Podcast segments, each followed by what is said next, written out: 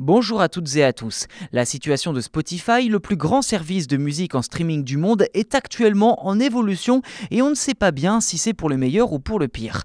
Selon les derniers chiffres, l'entreprise compte aujourd'hui près d'un demi-milliard d'utilisateurs dans le monde et 205 millions d'abonnés premium, donc payants, qui rapportent la quasi-intégralité des revenus à l'entreprise suédoise. Cependant, la concurrence dans le secteur de la musique en streaming est de plus en plus féroce avec de nombreux concurrents tels qu'Apple Music ou ou Amazon Music qui cherchent à s'imposer sur le marché et justement ça pose des problèmes à Spotify.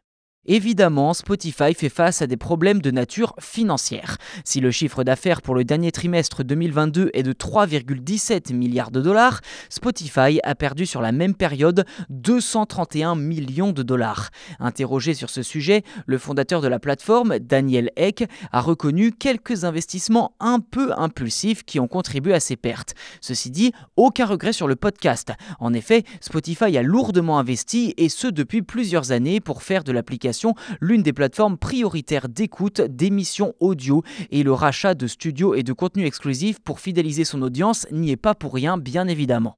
Ceci dit, 2023 devrait marquer un ralentissement dans les investissements. Daniel Eck explique vouloir tirer parti des dépenses déjà réalisées dans les podcasts ainsi que dans le livre audio, car Spotify sait qu'elle n'est pas encore la plateforme de référence dans le domaine de l'audiobook.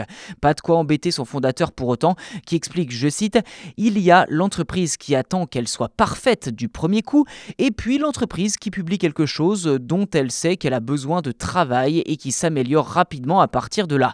Nous nous inscrivons définitivement définitivement dans la deuxième mouvance. Fin de citation. Reste à savoir si la précarité financière de l'entreprise ne deviendra pas préjudiciable dans les mois et années à venir.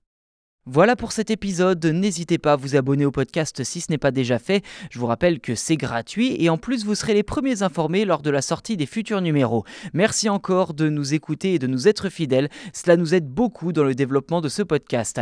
A très bientôt